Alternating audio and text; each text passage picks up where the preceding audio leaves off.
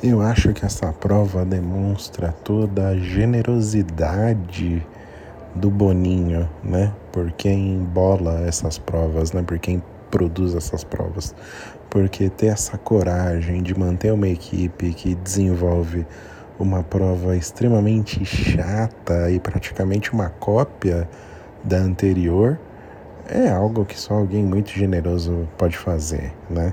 É, continuar pagando salário, nesse momento de pandemia ainda é muito importante manter o emprego dessa galera.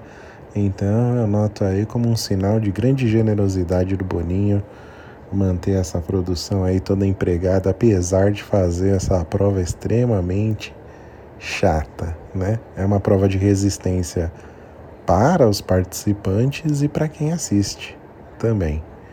E no mais, é um dia relativamente tranquilo na, em Big Brother. Não aconteceu mais nenhum evento nem nada. É Lucas excluído, mas está lá aproveitando a casa. A gente garante a do Lucas aqui fora, né? Isso é tranquilo. Mas é, Nego Di se mostrando aí um ser completamente desprezível, tirando o Lucas da prova.